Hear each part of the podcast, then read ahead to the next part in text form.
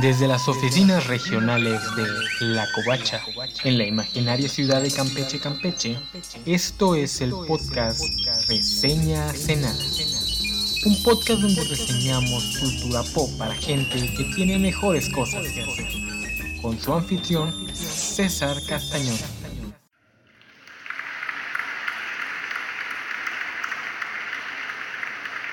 Historias de fantasmas y cosas paranormales. Ya llegó octubre y eso solo significa una cosa. This is Halloween, this is Halloween. Sí, sí, ya sé que la mayoría comienza a festejarlo desde el 17 de septiembre, casi un mes antes de que este episodio llegue a la red, pero a mí me gusta esperar a que mínimo inicie octubre. Porque hombre, ya no celebramos nada de la Revolución Mexicana en noviembre, por lo menos deberíamos intentar mantener todo septiembre como el mes patrio, ¿no creen? Como sea, ya es momento de empezar las celebraciones de las vísperas de todos los santos, lo que quiere decir que es hora de que hablemos de cosas con temática paranormal, y para este episodio decidí ir a la fuente original de toda historia paranormal, las historias de eventos inexplicables que nos ocurren en nuestra vida diaria, porque no creo que sea un salto de lógica tan grande suponer que todos ustedes han tenido alguna experiencia que se podría catalogar en el amplio espectro de las etiquetas paranormal, sobrenatural o inexplicable, ¿o sí? A mí desde niño me ha fascinado la temática sobrenatural. Crecí en un contexto social en el que ese tipo de eventos son el pan nuestro de cada día. Al igual que los avistamientos ovnis, pero yo no cuento a los ovnis como cosas paranormales, y todo ese tema realmente me da mucha hueva. Los relatos de lo sobrenatural son la forma original de las historias de terror. Mucho antes de tener una más media que les pudiera dar la forma de productos de consumo masivo, mucho antes de que los escritores establecieran la novela como la epítome de la ficción narrativa, mucho antes incluso de que los bardos de antaño escribieran poemas y cuentos épicos para entretenernos en los eventos sociales. Mucho antes de todo eso, seguramente ya había alguien contándole a otra persona alguna anécdota que no podía explicar con la razón de su era y que le hubiera provocado ñaña. Así que este episodio quiero ir ahí a la fuente original de estas narraciones de terror y narrarles mis historias de eventos paranormales. Obviamente no son nada fuera de lo común, son cosas mundanas en el gran esquema de los eventos paranormales que podemos encontrar en internet. Pero aquí viene el giro. Yo no creo en nada paranormal. Yo soy altamente escéptico de todos estos temas. Y no solo me refiero a la postura crítica e intelectual de dudar y pedir pruebas más allá de la duda razonable. Me refiero a que a mí nunca se me ha dado eso de creer. Me pasa desde niño. No soy capaz de darle validez a las explicaciones sobrenaturales de las creencias ajenas. Soy capaz de contemplar que podrían ser, pero también podrían no ser y la explicación podría ser algo completamente distinto. Todo esto, combinado con un profundo amor por esta temática, me ha permitido experimentar esta materia desde el amplio espectro de creencias populares, en vez de solamente desde aquellas creencias y visiones que comparte la gente de mi contexto inmediato. Como yo no creo, me da igual si una persona piensa que su experiencia paranormal fue veradas en vez de fantasmas. De hecho, esa es la razón por la que los ovnis me dan hueva. Siento que son un mito o creencia para gente que siente que creer en fantasmas es bobo, pero aún así quiere creer en algo más allá de este mundo. Para poner un ejemplo, ¿tu abuelita te decía que veía ángeles en su sala? Mira, no me interesa poner en duda tu historia o indagar en una explicación no sobrenatural para desmentirla, así que no te llevaré la contraria. Me gusta escuchar este tipo de historias, pero nada en mí me permite pensar, oye, igual si veía ángeles. O más bien, nada en mí me permite creer que en verdad veía ángeles. Incluso si contemplo la posibilidad de que el evento se salga de la esfera del razonamiento científico y en realidad tu abuelita estaba en contacto con seres no humanos, mi mente se niega a creer la explicación directa que me estás dando. ¿Cómo sabría que son ángeles? ¿A qué se refiere con ángeles? El concepto de ángel ha mutado mucho en los últimos 2000 años. Originalmente solo eran mensajeros, la versión semítica de los daemonios griegos, seres que sin ser mortales tampoco eran dioses y por ende un punto intermedio entre los dos. Pero aún dentro de las religiones del libro, judíos, cristianos y musulmanes, los ángeles son difíciles de definir. Exactamente cuál de todas estas definiciones serán las que tu abuelita está usando. O, ¿no será que tu abuelita está llamando a los ángeles porque ese es su marco de referencia y realmente está en contacto con seres que se escapan a la definición humana? Si otra persona los viera pensaría que son hadas, elfos, vampiros, si Maussan se los encontrara pensaría que son ovnis. Este es un ejemplo de mi postura con respecto a los temas paranormales. Me encantan, tengo 35 años viendo, escuchando y leyendo sobre el tema, pero me da mucha hueva esa actitud tan común en la gente que gusta de esos temas de simplemente pretender que el esto no se puede explicar de forma racional, significa que su explicación racional, fantasmas, hadas, ángeles, ovnis, es la correcta. No, chavos, así no funciona. Por eso voy a narrar mis propias experiencias. Primero para mostrarles que yo también lo he vivido, sé lo que se siente, especialmente el miedo que se siente en el momento inmediato. Así que nada de, es que nunca te ha tocado a ti. Y segundo, porque igual es medio ojete nada más ir por la vida atacando las experiencias y vivencias de otras personas. Pero bueno, vamos a empezar por lo más común. Objetos que se mueven del lugar. Bueno, común para mi contexto sociocultural, no sé el de ustedes. Por estos lares se lo atribuyen a los traviesos aluches. Los aluches, para quien no lo sepa, son criaturas, espíritus, duendes, llámelos como quieran, dependerá mucho del sincretismo europeo maya que les toque, generalmente representados como personas pequeñas o niños. Son un poco similares a los chaneques veracruzanos, pero no son lo mismo, o no exactamente lo mismo. Los chaneques, por lo menos en la ciudad de Veracruz a finales de los 90, eran vistos como seres un poco más maliciosos, no necesariamente malvados, pero sí traviesos en el sentido de que su moral no es nuestra moral, así que había que andarse con cuidado. Mientras que los aluches siguen teniendo un aire de criaturas o espíritus del descampado. En algunas zonas incluso son considerados un tipo de protector de la selva. Pero aquí debo hacer la aclaración de que todo esto lo digo como un clase medierito del México urbano, cuya familia no proviene de la zona maya. He vivido aquí la mayor parte de mi vida, pero no toda. Eh, mi familia igual, pero no, no crecieron aquí. Por lo cual todo esto es de oídas. Si quieren una explicación más correcta y exacta de este tema, diríjanse por favor con su especialista de cultura maya más cercano. Si además proviene de la zona rural de la península de Yucatán, muchísimo mejor. Pero como les digo, mi único encuentro con este tipo de cosas son objetos que desaparecen y reaparecen en otro lugar sin que nadie recuerde haberlos movido. A mí personalmente me han pasado muchísimas veces, es algo común entre comillas, Nada a lo que se le dé mucha importancia porque bueno, igual simplemente no recuerdo haberlo movido o lo movió a alguien más que tampoco lo recuerda o por una u otra razón no lo quiere admitir. Obviamente esto es mucho más común en casas donde habitan o conviven muchas personas, especialmente infantes. Un poco más creepy eran las historias que mi abuelo contaba sobre una perra a la que se llevaron los aluches, lo cual ocurre mucho en estas zonas rurales y en el descampado de la, en la frontera con las ciudades, pero bueno, a mí nunca me tocó, por suerte ninguna de mis mascotas se ha extraviado nunca. Y dos, que una mascota se pierda no es como que difícil de explicar. A menos que creas que los animales son más sabios y saben comportarse y sobrevivir dentro de la selva, a pesar de que crecieran en una casa. Algo que cualquiera que haya observado mínimamente a sus gatos o perros sabrá que es en el mejor de los casos una exageración. Más difícil de explicar son los movimientos de objetos cuando tú estás ahí mismo viéndolos como una vez que una botella salió volando en un arco bastante extraño dentro de mi cocina cuando yo y otras dos personas estábamos ahí. Obviamente, la física es mucho más compleja de lo que nuestros conocimientos de primaria prepa nos tiene preparados. Por ejemplo, busquen videos de lo que ocurre cuando sueltas una pelota desde lo alto de una presa. Así que desestimar la explicación racional solo porque a nosotros no nos suena lógico no es muy inteligente realmente. Hay muchísimos eventos físicos que no nos van a sonar lógicos simplemente porque la educación básica no nos prepara para entenderlos. Y en ese caso específico de mi anécdota, debo admitir que no estoy seguro de haber visto la botella salir volando en un arco que se podría interpretar como que alguien la aventó. Recuerdo haber escuchado la botella chocar, recuerdo que mi mamá y mi tía inmediatamente dijeron que parecía que alguien la había aventado, pero no estoy seguro de haberla visto. Es más, pensándolo muy bien, ni siquiera estoy seguro de que haya sido una botella. Lo que mi memoria recuerda es que un objeto voló dentro de la cocina y las otras dos personas que estaban conmigo juraban que su trayectoria no se podía explicar de forma racional, literalmente sus palabras. Y esto es lo que debemos tener en cuenta cuando escuchamos historias paranormales. Más allá del obvio, puede que la persona esté mintiendo o esté inventando todo para sentirse interesante, está el hecho de que nuestra mente no es una grabadora que mantiene el evento de forma pristina. Nuestra memoria reconstruye el evento cada que lo recordamos, convirtiéndolo en una narración, una narración que como cualquier otra se puede ir modificando con el paso del tiempo, incluso si nosotros tenemos toda la intención de mantenerla lo más factual posible. Y luego está el hecho de que muchas personas están predispuestas a darle una explicación paranormal de forma inmediata. Me ha ocurrido muchas, muchas veces sentir el tono de exasperación de la gente cuando intentas encontrar una explicación no paranormal a un evento, cuando ellos quieren creer de forma inmediata sin sentarse siquiera a establecer cualquier otra posibilidad.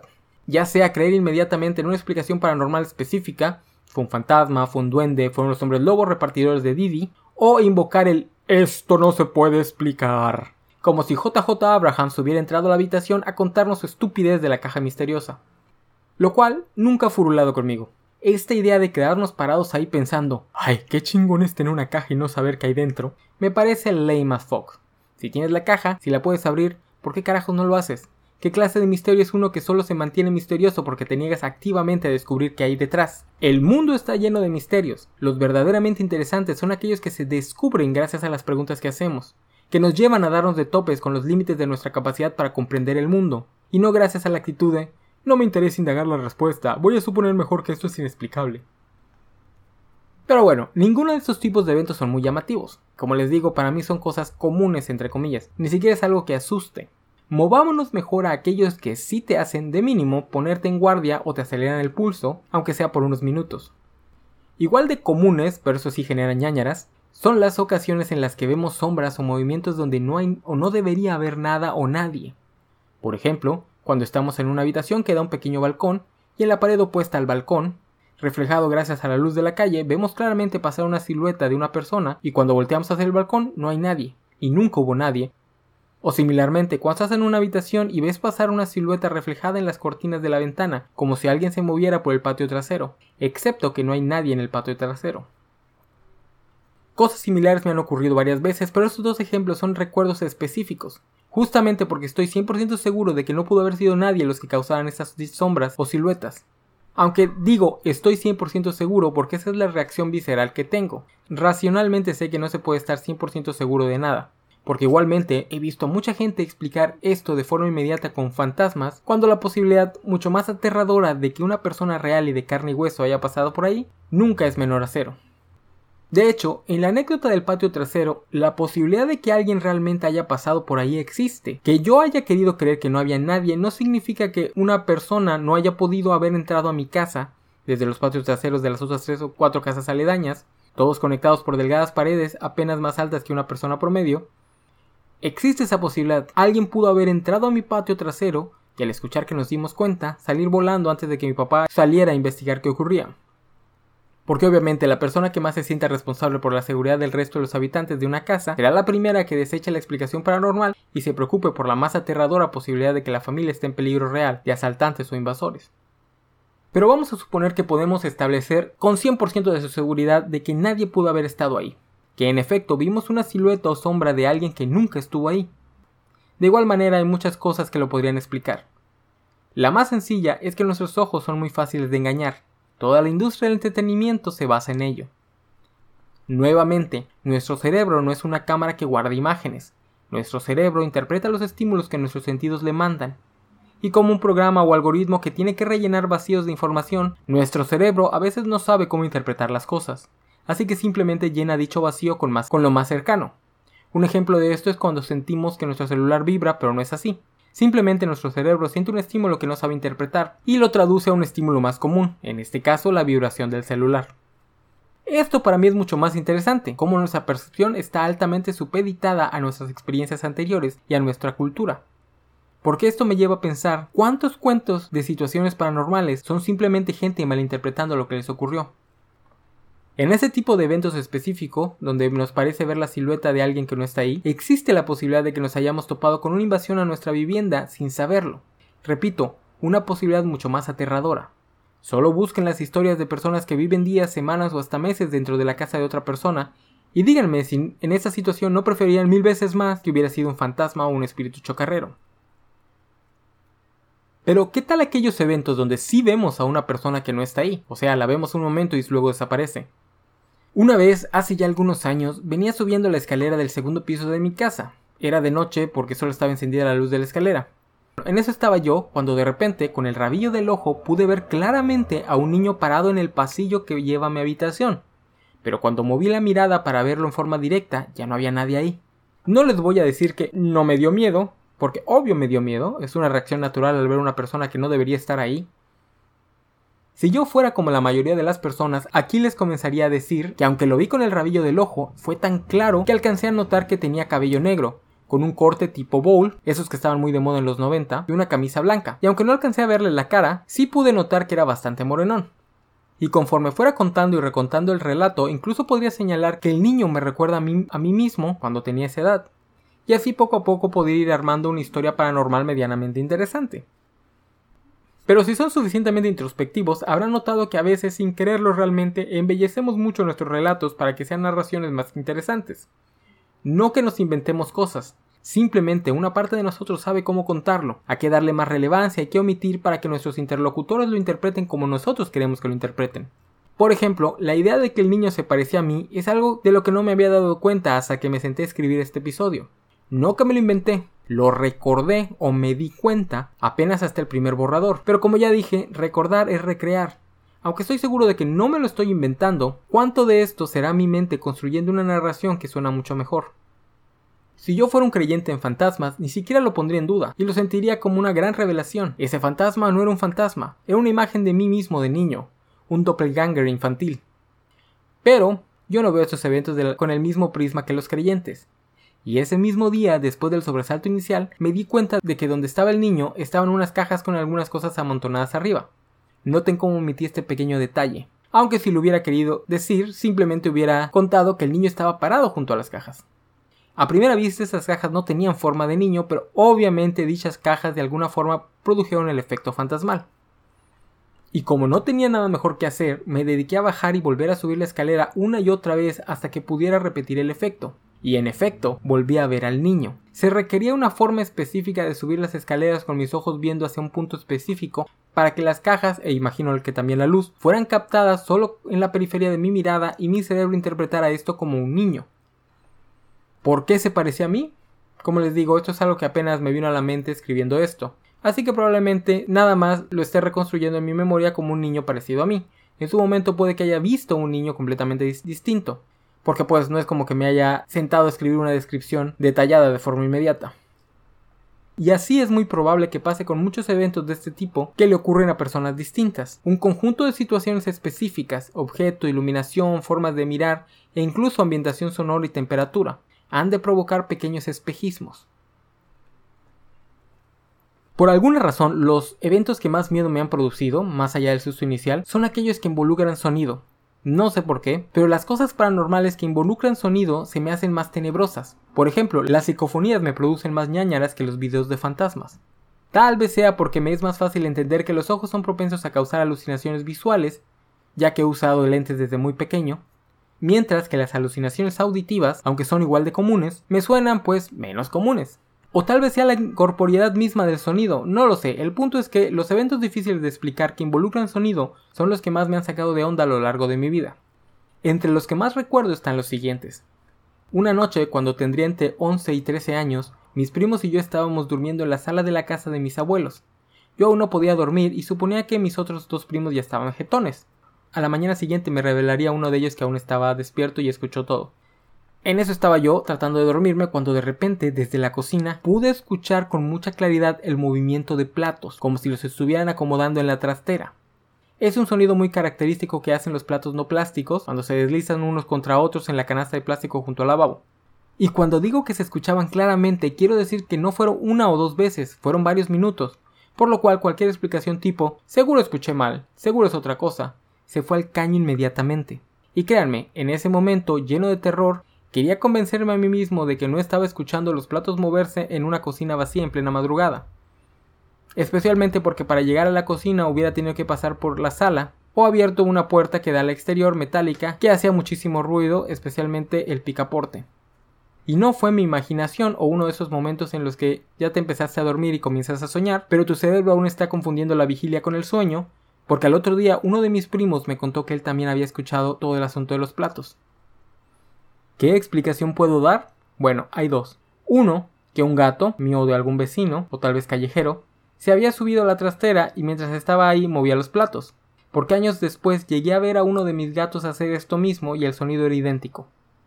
Recuerdo vagamente que desestimé esta explicación porque vi a nuestro gato junto a nosotros y no se me ocurrió que un gato ajeno haya podido entrar a la casa, especialmente porque las puertas y ventanas de la casa ya estaban bien cerradas.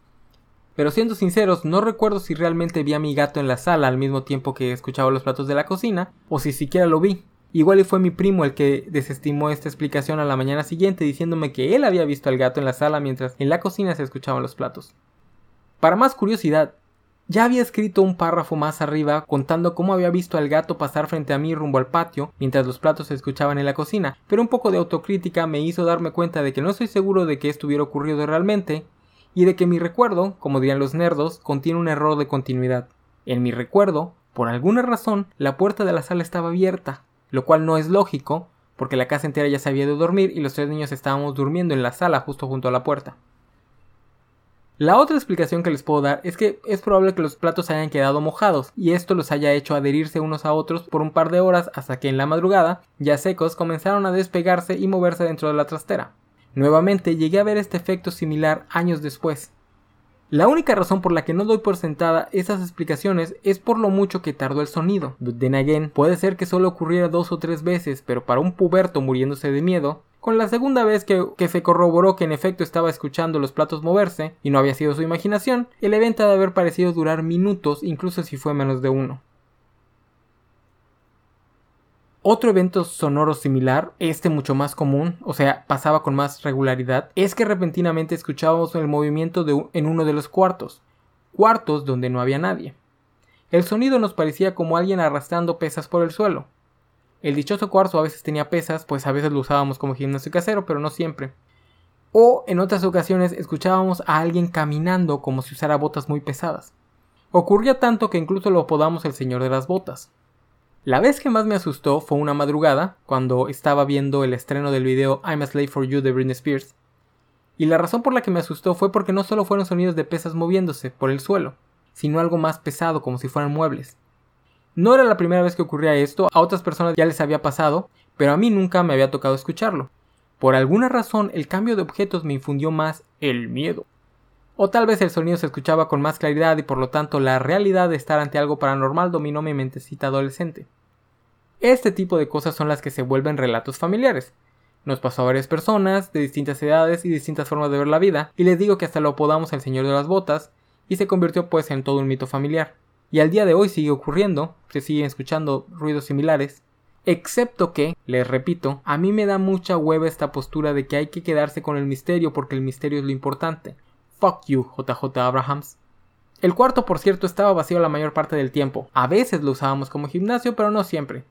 A veces dormía gente ahí y durante un tiempo fue, de hecho mi habitación. Un día, haciendo otra cosa completamente distinta en otro cuarto, estaba acostado en una hamaca y comencé a escuchar claramente una plática. Una plática hecha y derecha, no susurros, no sonidos que parecen una plática, una conversación que salía del dichoso cuarto del señor de las botas. Pero hubo dos cosas que ayudaron a que no entrara por completo en pánico. Uno, ya era de día, era muy muy temprano, eso sí. Creo que nadie estaba levantado aún, pero el cielo ya estaba completamente iluminado. Y dos, desde mi hamaca podía ver toda la ventana que a su vez me permitía ver la casa del vecino que está detrás nuestro, una casa de varios pisos, e incluso alcanzaba a ver las ventanas de varias de sus habitaciones. Y me di cuenta que había una pareja platicando en una de las ventanas superiores. Picado por el morbo, me levanté y acerqué a la ventana. El sonido no venía de la pareja, el sonido del ambiente hacía imposible escuchar lo que decían, pero desde mi sí podía escucharlos. Estaba ocurriendo un efecto sonoro de esos que los maestros de física usan para hacer más entretenida la materia. Como esos casos donde dos personas pueden tener una conversación desde extremos opuestos de una terminal de metro, hablando directamente de sus respectivas esquinas. En este caso, el dichoso cuarto estaba funcionando como una especie de túnel sonoro. Y entonces me di cuenta de algo que hubiera sido obvio si mi mente no saltara por la explicación paranormal de forma inmediata.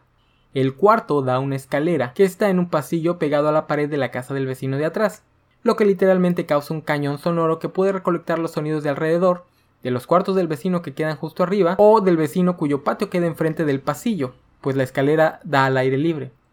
Además, no es como que nunca nos hubiéramos dado cuenta de que el sonido viaja de formas extrañas por la configuración de nuestro patio con respecto a los vecinos. Varias veces nos había pasado que escuchábamos voces, pero inmediatamente las ubicábamos como las de las personas en nuestros patios. Simplemente cuando se escuchaba desde el cuarto del señor de las botas, nos parecía algo paranormal, porque esto solo ocurría cuando la casa estaba tranquila y el sonido de la calle era mínimo. O sea, configuraciones sonoras muy específicas que se dan principalmente de madrugada, cuando es más fácil saltar por la explicación paranormal.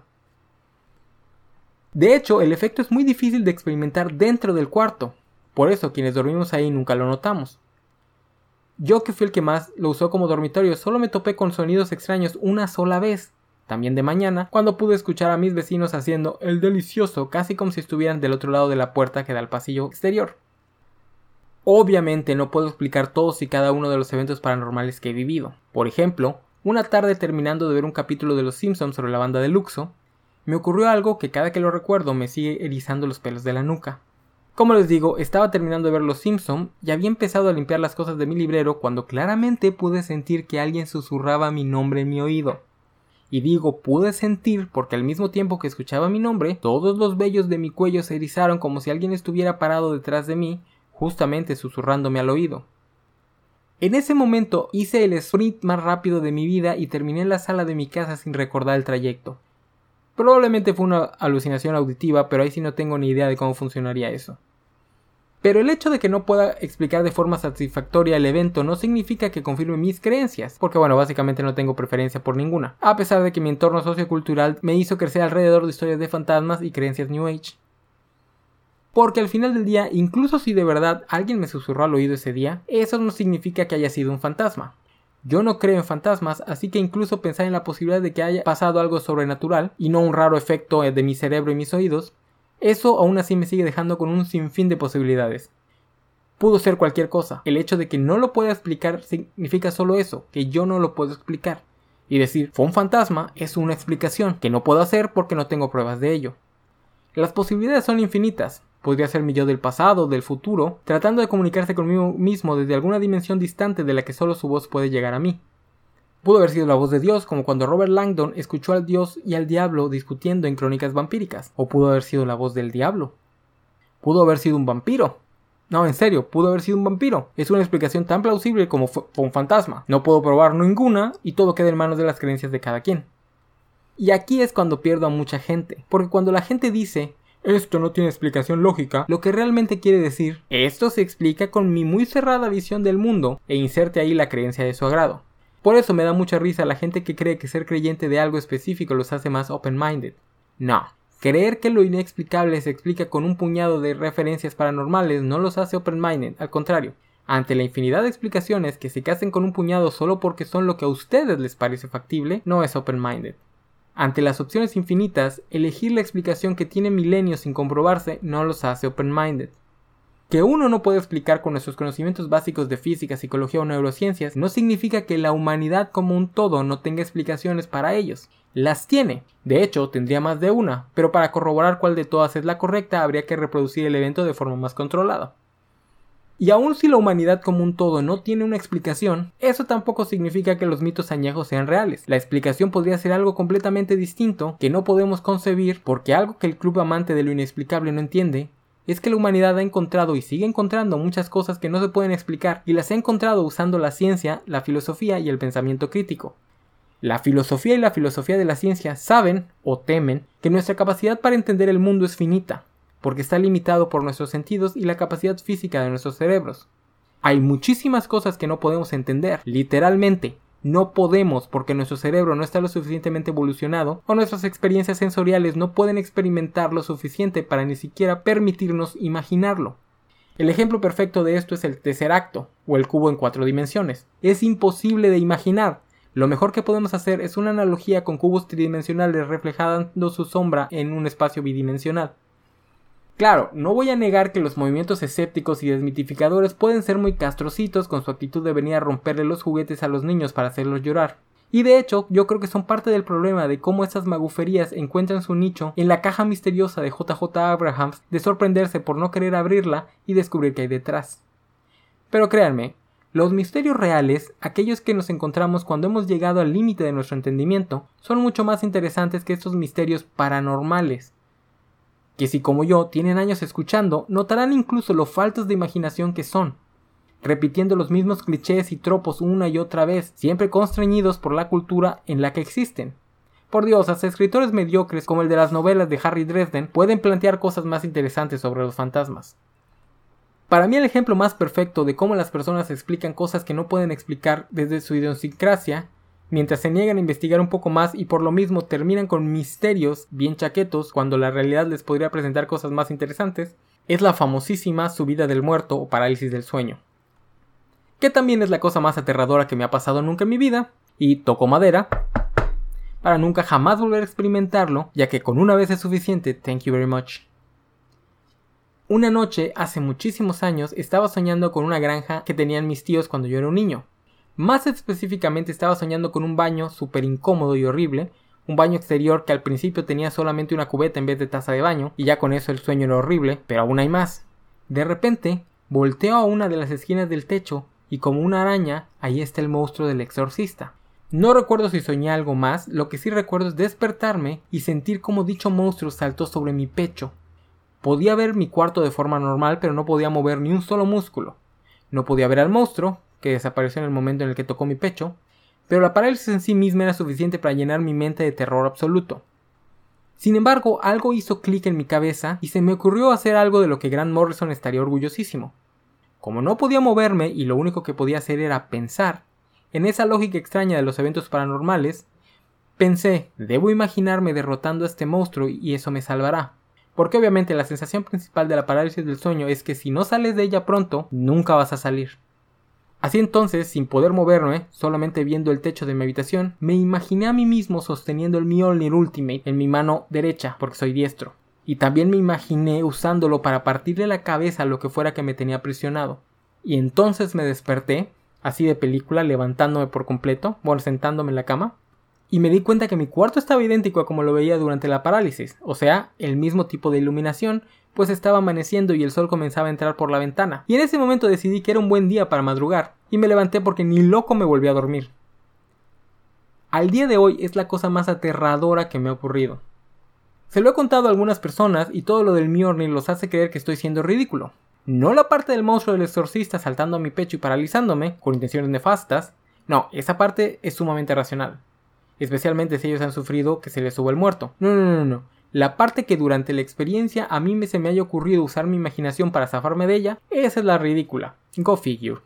Esta experiencia y la reacción de la gente a mi versión de ella es lo que más me abrió los ojos a que este tipo de cosas dependen mucho de tu idiosincrasia, porque toda mi familia ha sufrido por lo menos una vez una parálisis del sueño. Pero claro, la mayoría de ellos lo interpreta siempre como algo paranormal, a pesar de que es algo bastante estudiado. La parálisis del sueño no es más que nuestro cerebro desconfigurándose, por así decirlo, y comenzando a recibir estímulos antes de despertarse por completo, por lo cual el cuerpo, haciendo una burda analogía que estoy seguro que hará enojar a quien realmente sepa del tema, nuestro cuerpo sigue dormido mientras nuestro cerebro ya está despierto. Así que el cerebro hace lo que más le gusta hacer en estas situaciones, rellena el vacío de información y crea una narrativa para explicarlo.